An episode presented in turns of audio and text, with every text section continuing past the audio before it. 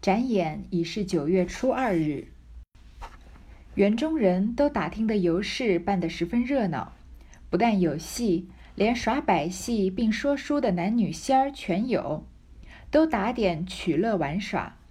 李纨又向众姊妹道：“今儿是正经社日，可别忘了。宝玉也不来，想必他只图热闹，把清雅就丢开了。”说着，便命丫鬟去瞧做什么。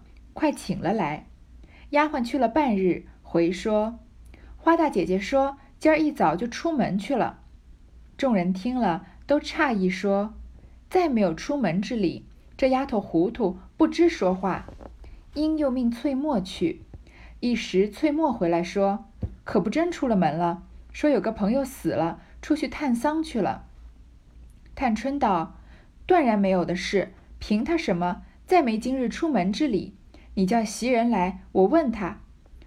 刚说着，只见袭人走来，李纨等都说道：“今儿凭他有什么事，也不该出门。头一件，你二奶奶的生日，老太太都这等高兴，两府上下众人来凑热闹，他倒走了。第二件，又是头一社的正日子，他也不告假，就私自去了。”袭人叹道：“昨晚上就说了。”今儿一早起有要紧的事到北静王府里去，就赶回来的。劝他不要去，他必不依。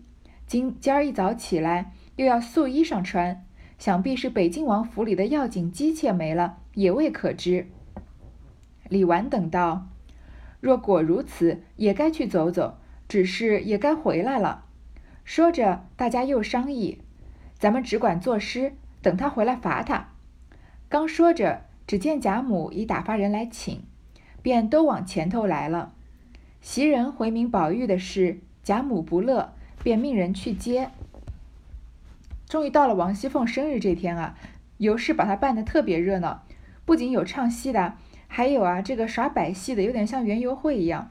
然后呢，李纨就跟众姊妹说啊，今天啊不仅其实不其实不仅是王熙凤的生日，还是什么日子呢？是他们海海棠诗社说好初一十五啊。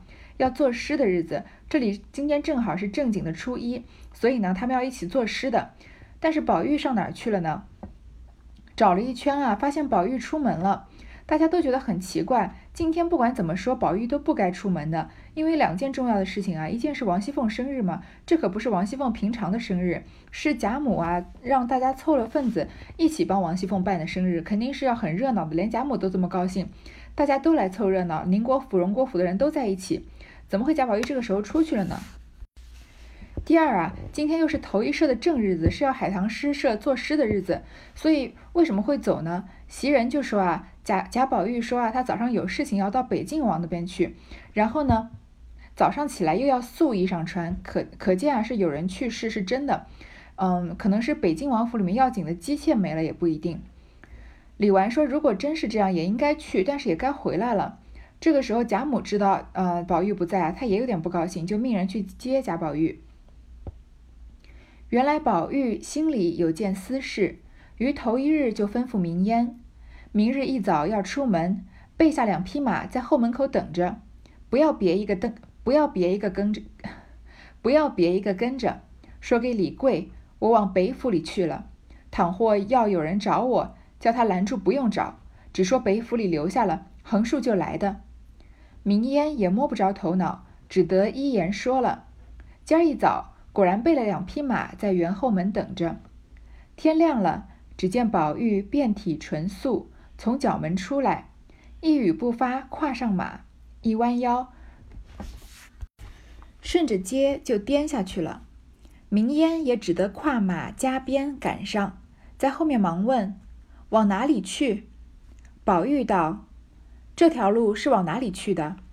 明烟道：“这是出北门的大道，出去了冷冷清清，没有可玩的。”宝玉听说，点头道：“正要冷清清的地方好。”说着，越性加了鞭，那马早已转了两个弯子，出了城门。明烟越发不得主意，只得紧紧跟着。宝玉心里面啊，原来是有一件事情，而且是一件私事，他就吩咐他的心腹明烟啊。明烟儿之前叫了一段时间这个贝名，这会儿又叫回明烟来了，可能是，嗯，因为曹雪芹呃死的早嘛，没有时间修订和校正校这个校阅，所以呃名字前后有一些不搭也是有可能的。他叫明烟啊，备下两匹马在后门口等着，因为他明天早上要出门，不要任何一个人跟着，只要明烟跟。跟李贵说啊，他去北静王府了。如果人要找呢，就叫他拦住，不要找，就说北静王把他留下了，横竖马上就回来。明烟只好就这么跟李贵说了。然后呢，备了两两匹马在后院门等着。天亮的时候，看见宝玉啊，穿着很素的衣服从角门出来，一句话也不说，顺着街就颠下去了。可能就是嗯，赶着马走了。这个颠左边是一个走走走路的走，上面是一个真假的真，这个字也是一个很罕见的字了。明烟就只好跟着他们，就问他去哪里。其实宝玉好像不知道去哪里，说这条路是去哪里的呀？明烟当然以为贾宝玉早溜出去是要溜出去玩的嘛，说这是出北门的大道，出去了呀，冷清清的，没有可玩的。但是宝玉呢，正是要找一个冷清的地方，一气跑了七八里路出来，人烟渐渐稀少，宝玉方勒住马，回头问明烟道：“这里可有卖香的？”明烟道：“香倒有，不知是哪一样。”宝玉想到，别的香不好，须得檀、云、酱三样。明烟笑道：“这三样可难得。”宝玉为难。明烟见他为难，因问道：“要香做什么事？我见二爷时常小荷包有散香，何不找一找？”一句提醒了宝玉。便回手向衣襟上拉出一个荷包来，摸了一摸，竟有两星陈素，心内欢喜，只是不恭些。再想自己亲身带的，倒比买的又好些，于是又问卢探。明烟道：“这可罢了，荒郊野外哪里有？用这些何不早说？带了来岂不便矣？”宝玉道：“糊涂东西，若可带了来。”又不这样没命的跑了。他们啊，骑着马往外跑了七八里路，到了人少的地方。宝玉问明烟啊，说这里可有卖香的？宝玉到底是公子哥家，是个公子哥啊，想干什么就干什么。一般什么东西他要就没有没有的，怎么会一般想说你要东西嘛？然后你要去人少的地方，肯定在人多的地方先买好再去啊。但是贾贾宝玉不这么想，他到了哪就到哪，反正到时候要东西开口要就行了。明烟就说啊，香倒是有卖的，不知道哪一样。宝玉说啊，要檀云酱。明烟就说这个有点难买。宝玉啊，就露出为难的神色。明烟看见他为难呢，就说二爷平常小荷包里不是有散香吗？因为他们那个公子哥们不是都会用这个香包吗？林黛玉也给贾宝玉做过香囊，把这个切碎的散香啊放到香包里面，用来这个呃香体用的，这样走到身上就像好像随身带了一个固体香水一样嘛。提醒了宝玉呢，宝玉拉出来一个荷包。摸一摸啊，竟有两星沉素。两星沉素就是两小块的沉香和素香。沉香我们大家都知道是什么香了，素香倒是比较少见，但是也是一种非常嗯贵重的香了，跟檀香、云香很齐名的，味道清雅，颜色是一点暗紫色的。贾宝玉就心里很高兴，但是就觉得呢有点不恭敬。为什么？他是要来嗯祭奠祭奠一个死人的，那他拿这个嗯熏衣服的熏香呢，可能对死人有点不恭敬。但自己又想一想呢，因为是自己随身带的，比买的好。因为贾宝玉不就一直是奉行这样的嘛，他一直觉得，呃，把跟林黛玉一样，嗯，把富贵视视于粪土的，自己用过的两块手绢送给他，他反而觉得很喜欢。贾宝玉觉得自己用的自己身上贴身用的，也许烧给这个故人啊，反而更好。然后又要炉炭，明烟就说：“你这会儿上荒郊野外问我要炉炭干嘛？你不早说带来了不好，不不方便吗？”贾宝玉说：“啊，哪能随便带啊？要是带啊，就不能这样跑了。”明烟想了半日，笑道：“我得了个主意，不知二爷心下如何？我想二爷不止用这个呢，只怕还要用别的。这也不是事。如今我们往前再走二里地，就是水仙庵了。”宝玉听了，忙问：“水仙庵就在这里？更好了，我们就去。”说着就加鞭前行，一面回头向明烟道。这水仙庵的姑子常往咱们家去，咱们这一去到那里，和他借香炉使使，他自然是肯的。明烟道：“别说他是咱们家的香火，就是平白不认识的庙里，和他借，他也不敢驳回。只是一件，我常见二爷最厌这水仙庵的，如何今儿又这样喜欢了？”宝玉道：“我素日因恨俗人不知缘故，混供神魂盖混供神混盖庙。这都是当日有钱的老公们和那些有钱的渔妇们，听见有个神，就盖起庙来供着，也不知那神是何人。因听些野史小说，便信真了。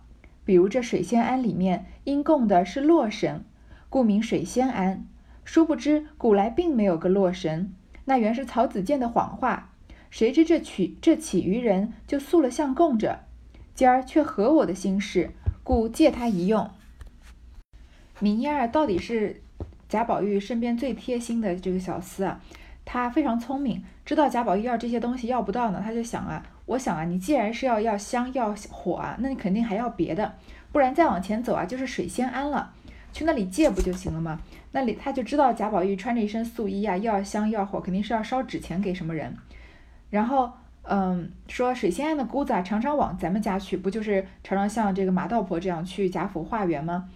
然后跟他借香炉石啊，他肯定肯的。明儿说啊，嗯，不要说他老来我们家要钱了，就算他不来要钱跟他借啊，他也不敢驳回。但是平常二爷最讨厌水仙庵，为什么现在又喜欢了呢？宝玉就说啊，我恨的水仙庵是因为我恨俗人啊，不知缘故，魂供神，魂盖庙，乱供神，乱盖庙。这些有钱的男人、女人啊，听见有一个神，就盖个庙来供着。他连神是什么人都不知道，就听一些野史啊、小说啊，就信真了。比如说这个水仙庵吧，它里面供的呢是洛神，所以叫水仙庵。但是这个洛神啊是不存在的，是曹子建的谎话。谁知道这些蠢人啊，就塑了像来供着。但是今天呢，却合了我的心事，就借他一用。其实这话说起来挺奇怪的。首先，我们说，呃，洛神大家应该还算是比较熟悉吧，因为曹植写了这本这首这个《洛神赋》。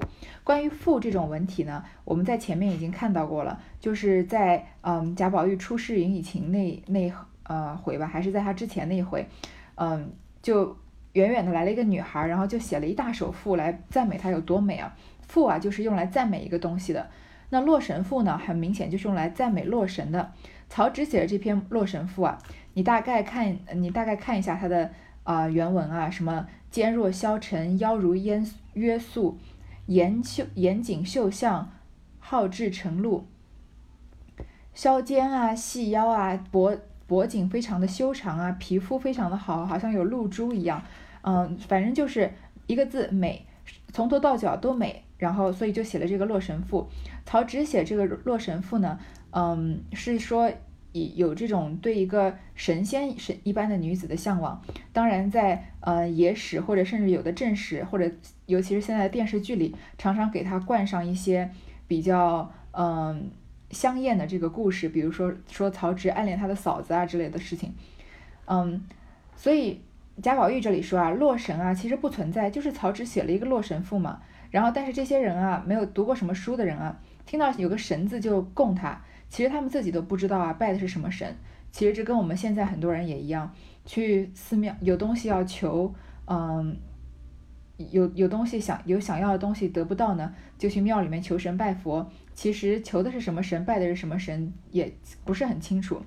嗯，前两天才在刷微博的时候看到日本的寺庙里面写了这样一句话，说你到底你究竟朝拜的是神，还是朝拜的是自己的欲望呢？我觉得非常有道理啊！很多时候我们都是心里面有欲望了才会去跟才去还才会去烧香拜佛。其实，嗯，对于神的心有多浅呢？其实就跟这些啊，嗯，有钱的老公和有钱的渔夫一样，听见有个神就乱拜了，也就变成了贾宝玉和曹雪芹啊看不起的这类人了。然后呢，但是洛神啊很合贾宝玉的心事，说着早已来至门前，那老姑子见宝玉来了，事出意外。竟像天上掉下个活龙来的一般，忙上来问好，命老道来接马。命老道来接马，宝玉进去也不拜洛神之相，却只管赏鉴。虽是泥塑的，却真有翩若惊鸿、宛若游龙之态，何出绿波、日映朝霞之姿。宝玉不觉滴下泪来。老姑子献了茶。宝玉因和他借香炉，那姑子去了半日，连香供纸马都预备了来。宝玉道：“一概不用。”便命明烟捧着炉出至后院中，捡一块干净的地方，竟捡不出。明烟道：“那井台上如何？”宝玉点头，一齐来至井台上，将炉放下。这水仙庵的人哪能想得到贾宝玉会来啊？平常老是上门讨钱的这家的大公子来了，就好像天上掉下一个活龙一般，蓬荜生辉。然后就赶快上来问好啊，要接马。然后呢，宝玉也不拜洛神的像，他只管赏鉴。宝玉虽然看不起那些盲目拜神的人，但是不要忘了他喜欢漂亮的女孩子和这个美好的女性形象啊。所以看到这个洛神，那肯定是非常美的嘛。虽然是泥塑的。但是有翩若惊鸿，宛若游龙之态，这两句都是在引用《洛神赋》的话。惊鸿啊，就是好像惊飞的鸿雁一样。这个女孩子啊，身态翩然啊，好像被吓到的这个大雁一样，一下就飞走了。宛若游龙，她又弯弯延延的，好像游动的蛟龙一样。其实就是说，女孩子的体态啊，非常的轻盈婉转，这个身姿非常的曼妙。然后呢，又有荷出绿波，日映遭日，天哪！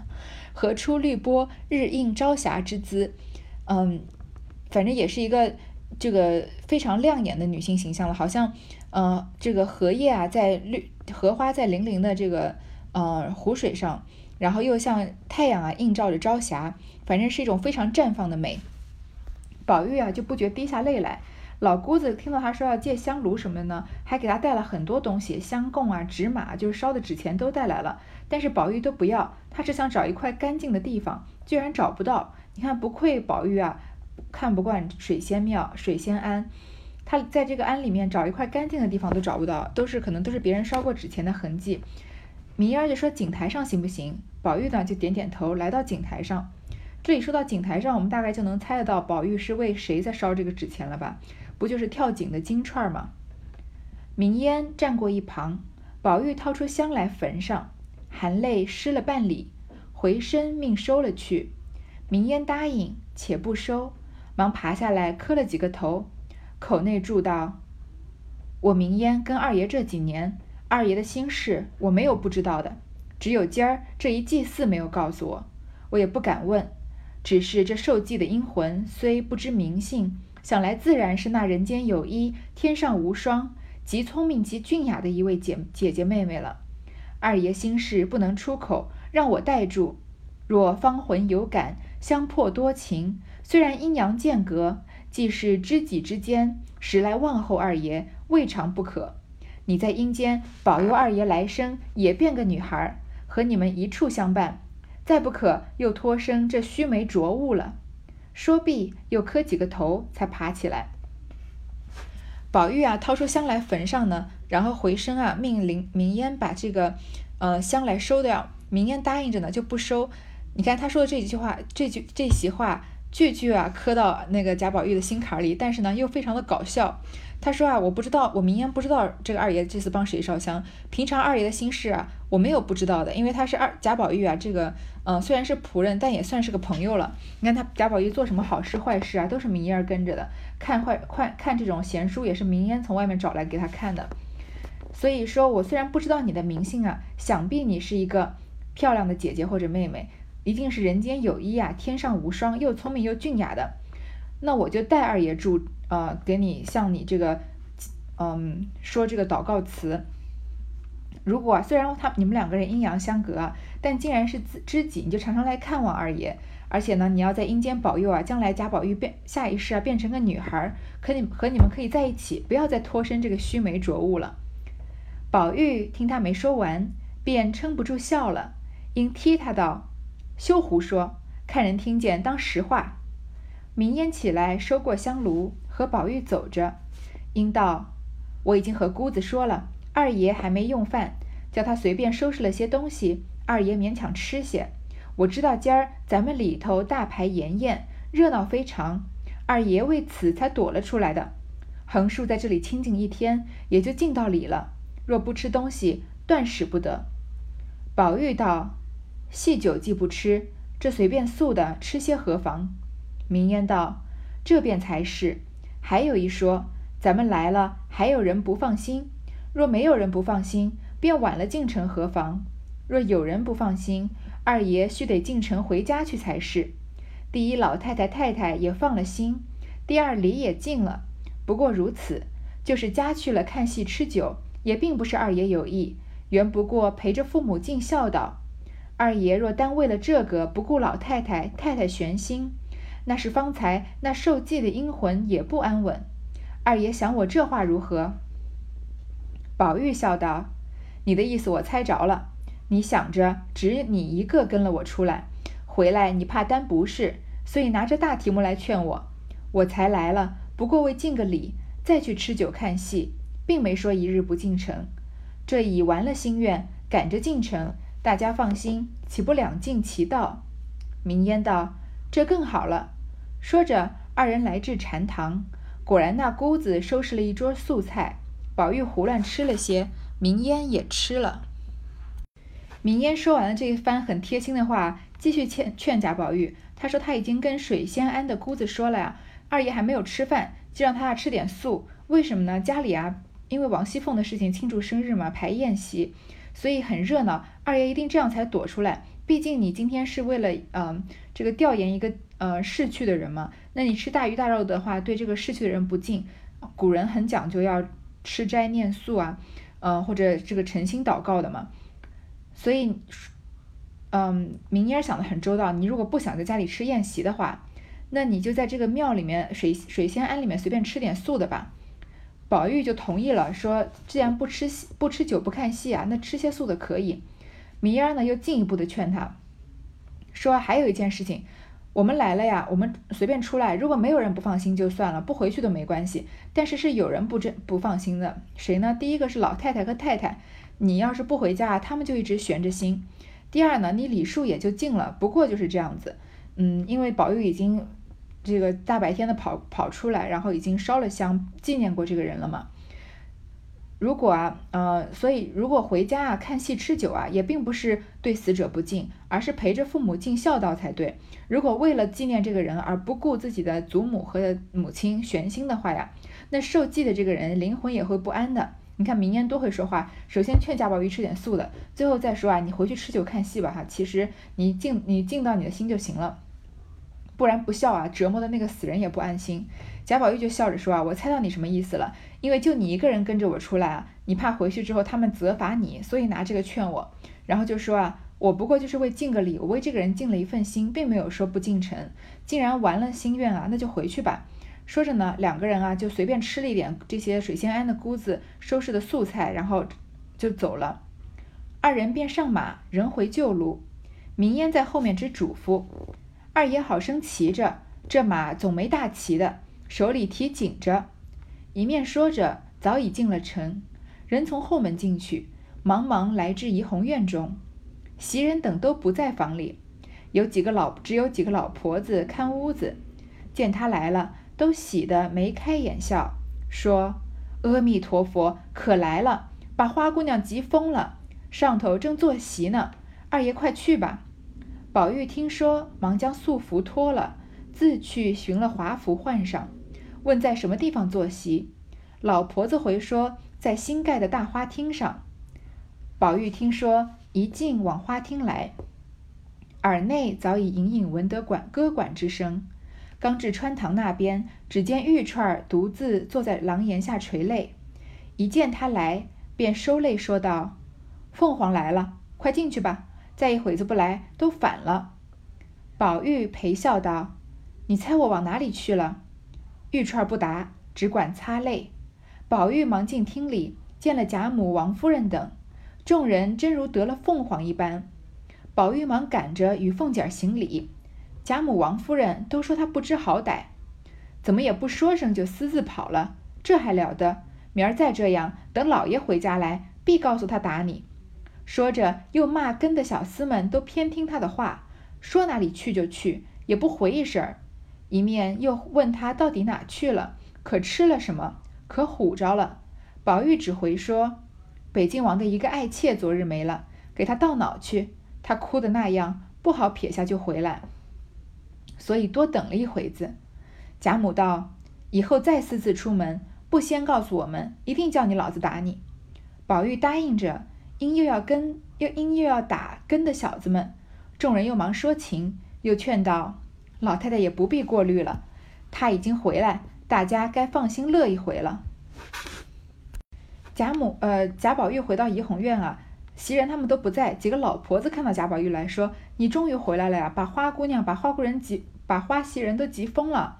贾宝玉赶快就把素服脱了。你看曹雪芹没有放过一点细节，因为他穿着素服出去的嘛，不可能穿着素服去庆祝王夫王熙凤的生日，这样太是太大不敬了。寻了华华服换上。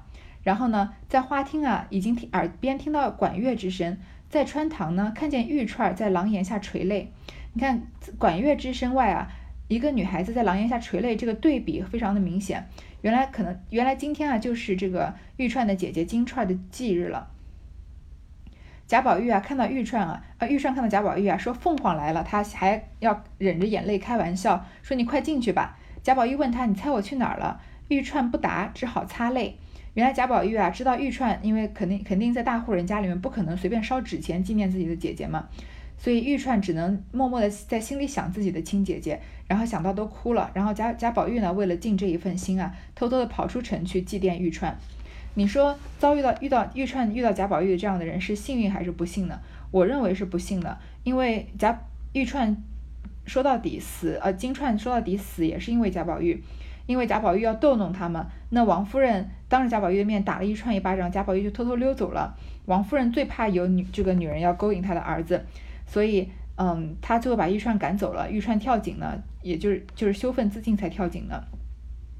他的死啊，是因为贾宝玉。贾宝玉在他活着的时候啊，至自始至终没有为他出过头，没有为他说过一句话。玉钏死了，他在。呃，王熙凤过生日这么热闹的天啊，觉得很伤心，自己一个人早上偷偷的去水仙庵里面拜祭玉钏，呃，拜祭金钏，可能，嗯，我们觉得他也算是仁至义尽了，作为主人家嘛。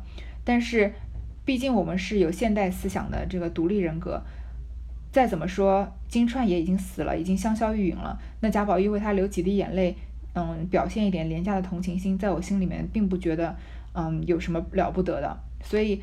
有些人觉得这一段非常的感人，因为贾宝玉啊，在王熙凤的生日这么热闹的天啊，他会想到自一个不知名的丫鬟，一个微不足道的这个贾府里面伺候的仆人下人，然后呢，还专门溜出去为他祭奠，觉得贾宝玉在这里啊是一个非常有同情心、怜悯心的人。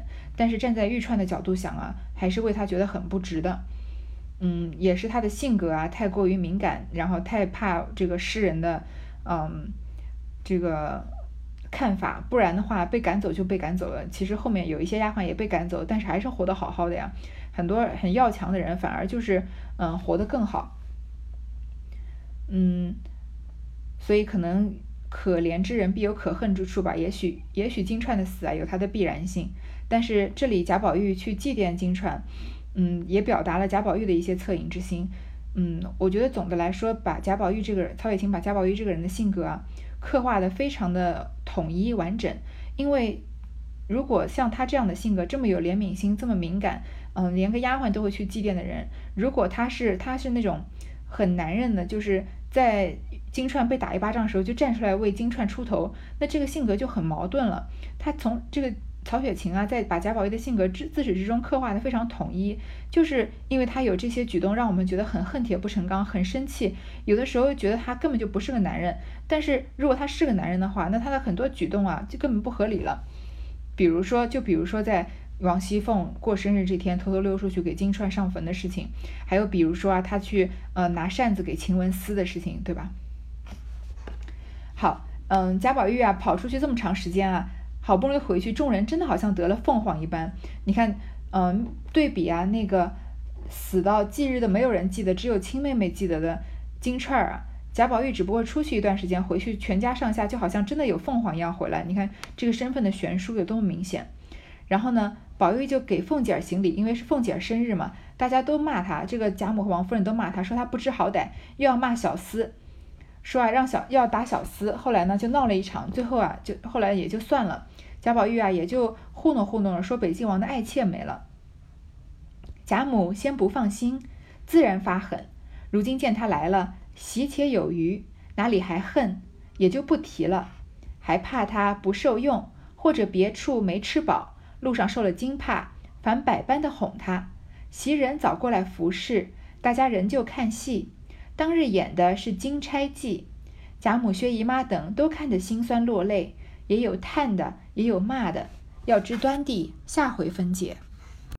贾母生气贾宝玉是什么原因呢？因为他担心他不安全，所以不放心。看到他回来，就像我们有时候也是，要是在外面玩了大半天啊，家里妈妈很担心你回来的时候啊，第一反应可能母亲的第一反应并不是问你怎么样了，你好不好，有没有发生什么事情，而是看你回来发现你没事儿啊，之前的担心就会化成一股怒气，可能还过来把你打一顿，对吧？贾母这里就是她先发狠，但是既然他回来了嘛，然后狠一恨一恨也就算了，还怕他没有吃饱。路上担惊受怕，反而还哄着他，这就是溺爱到极端的一种表现。袭人他们啊就过来服侍。当天演的戏啊是《金钗记》，大家都看得落泪，也有叹的，也有骂的。《金钗记》啊也是是南戏的一个剧本，写的非常的这个故事啊非常的丰富，不像《牡丹亭》或是《西厢记》那种一两一两句话能大概的把故事梗概讲清楚的。它这个故事呢，这个全剧啊一共有四十八出呢，主要也是其实也是讲爱情故事。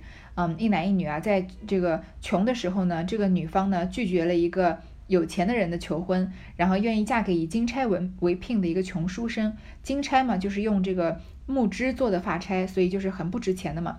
后来这个书生中了状元啊，也拒绝了一个丞相的这个逼婚，要把女儿嫁给他，去荒僻的地方任职。最后呢，嗯，这个那个在书生不在的时候啊，这。之前被拒绝的这个巨富啊，还偷偷的更改了书生写回家的家书，把它写成了休书，哄骗了这个女孩子上当，女主人公上当。然后这个女主人公的后母呢，也逼她改嫁。这个女主人公怎么也不愿意，最后投河自尽啊，终于遇到了这个，终于被救起来了。最后经过种种曲折啊，男女主人公终于终于在一起的日子。讲到今天，放到今天来讲，也是个挺俗套的爱情故事。但是，嗯，在三百年前可能不是吧。所以这里面有很，因为这个故事情节非常离奇，非常曲折嘛，所以也有难过的，也有骂的。这回呢，就暂时到这里结束了。好，这不了情暂暂搓土为香，就是说贾宝玉对金钏儿的这个情谊。嗯，他嗯，一大早的时候啊，备了马，偷偷跑出去，带着自己身边嗯这个散香啊，然后就在井边烧给金钏。好，这回就到读到这里。嗯，说到这里要说一句，下一回四十四回超级精彩了。嗯，如果有兴趣的人可以先往后面读一读。